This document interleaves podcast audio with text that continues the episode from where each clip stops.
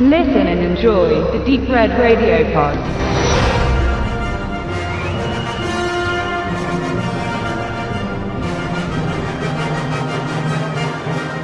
Mut, Ehre, Stolz und Minne.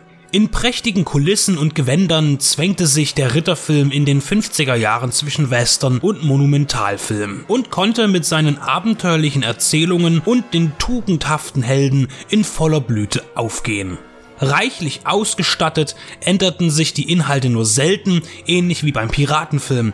Einige Titel sind im cineastischen Gedächtnis verankert. Ivanhoe, der schwarze Ritter mit Robert und Elizabeth Taylor, die Ritter der Tafelrunde, abermals mit Robert Taylor an der Seite von Ava Gardner oder in den 60ern die Normannen kommen mit Charlton Heston. Auch die Abenteuer des Robin Hood zählen als Variation des Ritterfilms. 1954 präsentierte Universal Picture International ihren ersten Streifen im neuen CinemaScope Breitbildformat. Der Eiserne Ritter von Falworth. Die großen Studios investierten große Summen in die ersten Filme, die mit der revolutionären Technik gedreht wurden, um die Menschen von den Fernsehgeräten zu Hause wieder in die Kinos zu locken. Etwas über eine Million Dollar sollte es bei Falworth sein. Ein prominentes Duo ist unverzichtbar und so wird das turtelnde Pärchen, das für seine Liebe kämpfen muss, von Tony Curtis und Janet Leith gespielt. Letztere auch etwas länger als bei Hitchcock sechs Jahre später, der sie nach 20 Minuten kalt stellte. Die Darsteller waren zu dem Zeitpunkt verheiratet und der feuchte Traum jedes Klatschreporters und seiner Leserschaft. Ein gut kalkuliertes Erfolgsmodell, das in jenen Tagen meistens aufging.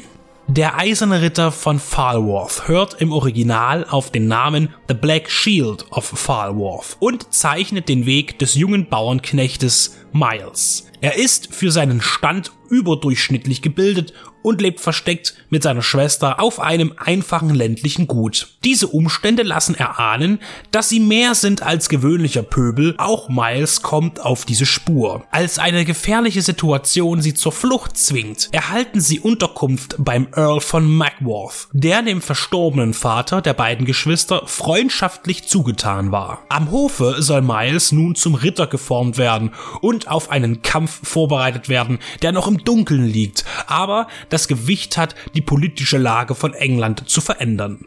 Anbei gilt es, seine wahre Identität zu erkunden und das Herz der Tochter des Gastgebers zu erobern.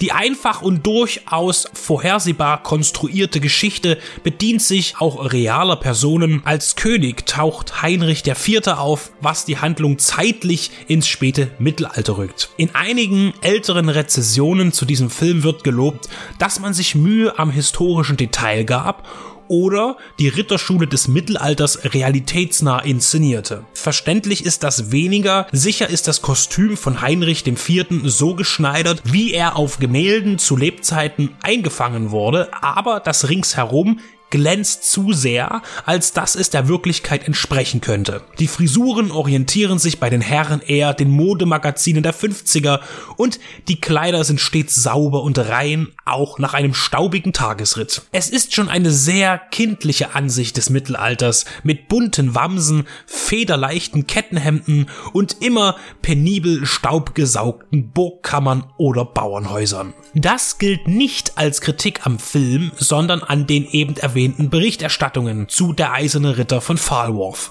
Der ist nämlich genau das, als was er gedacht wurde. Ein unterhaltsamer Abenteuerfilm mit romantischen Liebesgebaren, Raufereien und funkelnden Stars mit weißen Zähnen und großen Gesten. Begleitet von einem Score mit verspielten Melodien, die immer mal wieder von schallenden Fanfaren unterbrochen werden. Regisseur Rudolf Matte fordert sein Publikum nicht mit Anspruch und Tiefe, sondern erfreut es mit einem hitzigen Tony Curtis, einer attraktiven Janet Leith, neben der als Miles Schwester auch Barbara Rush eine gute Figur machen darf. In einer ritterlichen Odyssee, die die Bösen enttarnt und das Gute hochleben lässt. Es erwartet einem Prunkkino bester Güte, das sich der naiv und klischeehaften Fantasien ums Mittelalter bedient.